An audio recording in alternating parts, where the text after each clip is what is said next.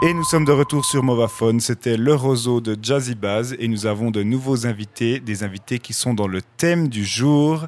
Nous avons la chance d'accueillir deux aspirants policiers avec nous qui travaillent à la sécurité de Mova. Est-ce que vous pouvez vous présenter rapidement, s'il vous plaît? Oui, volontiers. Bonjour. Je suis l'aspirante Antoine Margot. Je suis actuellement en deuxième année euh, de formation pour devenir policière. On finit dans un mois. Et euh, et je vous présente mon collègue. Mein Name ist Zango von Ramon, ich bin 25-Jähriger. Momentan befinde ich mich auch im zweiten Ausbildungsjahr zum Polizist. Und wenn alles gut kommt, dann haben wir es in einem Monat geschafft und die Ausbildung beendet. Merci beaucoup, enchanté. Donc vous travaillez, vous êtes mobilisé pour travailler sur le camp fédéral. Quelles sont vos impressions déjà sur, euh, sur le camp et sa taille? Oui, exactement. On a la chance de participer aux 17 jours de ce camboula ici dans la vallée de Conche. Euh, alors euh, oui, euh, au début c'est très impressionnant de voir la grandeur du camp. mais on a vraiment on est conscient de la chance qu'on a de pouvoir participer à, à, ce travail sur ce camp assez extraordinaire vu qu'il est assez rare. Enfin, je pense que ce sera qu'une seule fois dans notre carrière. Donc vous faites un travail vraiment de présence, de prévention au niveau euh, des groupes pour prévenir les accidents ou les, incidents ou éventuellement les tensions ou les conflits. Est-ce que vous arrivez un peu à nous découvrir, pardon, à nous expliquer quel est votre quotidien? Qu'est-ce que vous faites chaque jour un peu?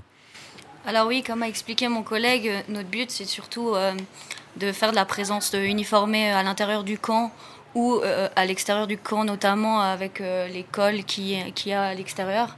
Tout ça pour, euh, pour prévenir euh, bah, les accidents, comme vous l'avez dit, ou les infractions euh, pénales à l'intérieur du camp.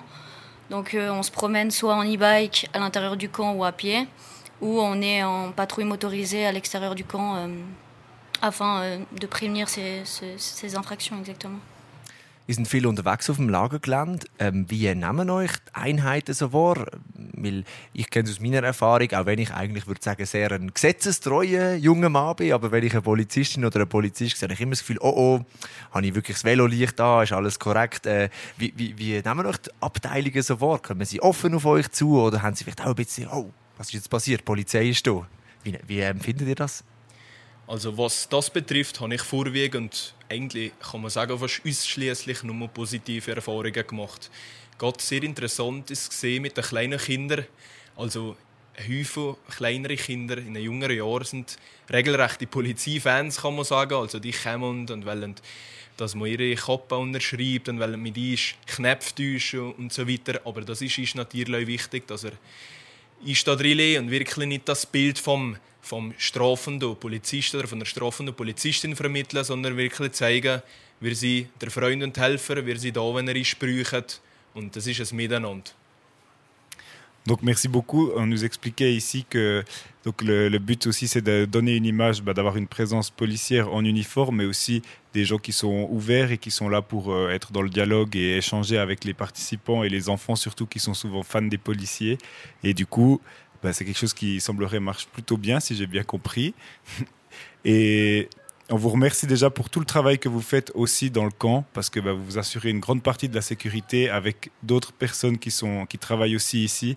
Et c'est pas une mince affaire pour 30 000 personnes de, pouvoir euh, gérer tout ça. Donc on vous remercie vraiment beaucoup, beaucoup. Et on profite que vous, de vous avoir à la radio pour euh, aussi visibiliser tout le travail que vous faites. Ich habe noch eine letzte Frage. Ähm, vielleicht haben Sie das schon ein bisschen befürchtet, aber ähm, ich bin überzeugt, die sind wahrscheinlich auch schon das ein oder andere Mal darauf angesprochen worden, gerade von so Ausserschweizer wie mir.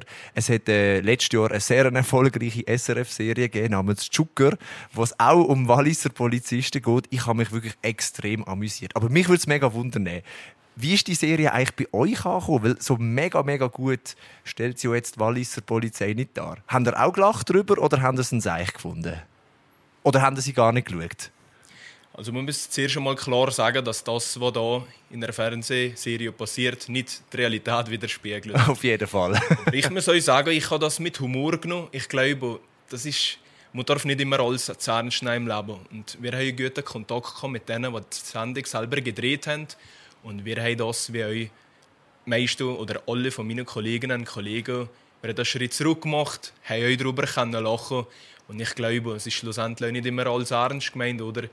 Wir müssen nicht immer alles ernst nehmen. Und, ja. Sehr gut. Das habe ich gehofft. Aber ich bin überzeugt, das ist. Äh, ja. Also, wenn man es geschaut hat, dann weiß man, dass das sicher nicht die richtigen Zustände sind. Egle, hast, kennst du Zucker? Zucker Non. On ne connaît pas à la Suisse romande. Non. Okay. C'est une série télé, c'est ça Ja, genau. Non. Ich erzähle ich, ich erzähl dir nachher davon. Je me réjouis de découvrir le teasing alors.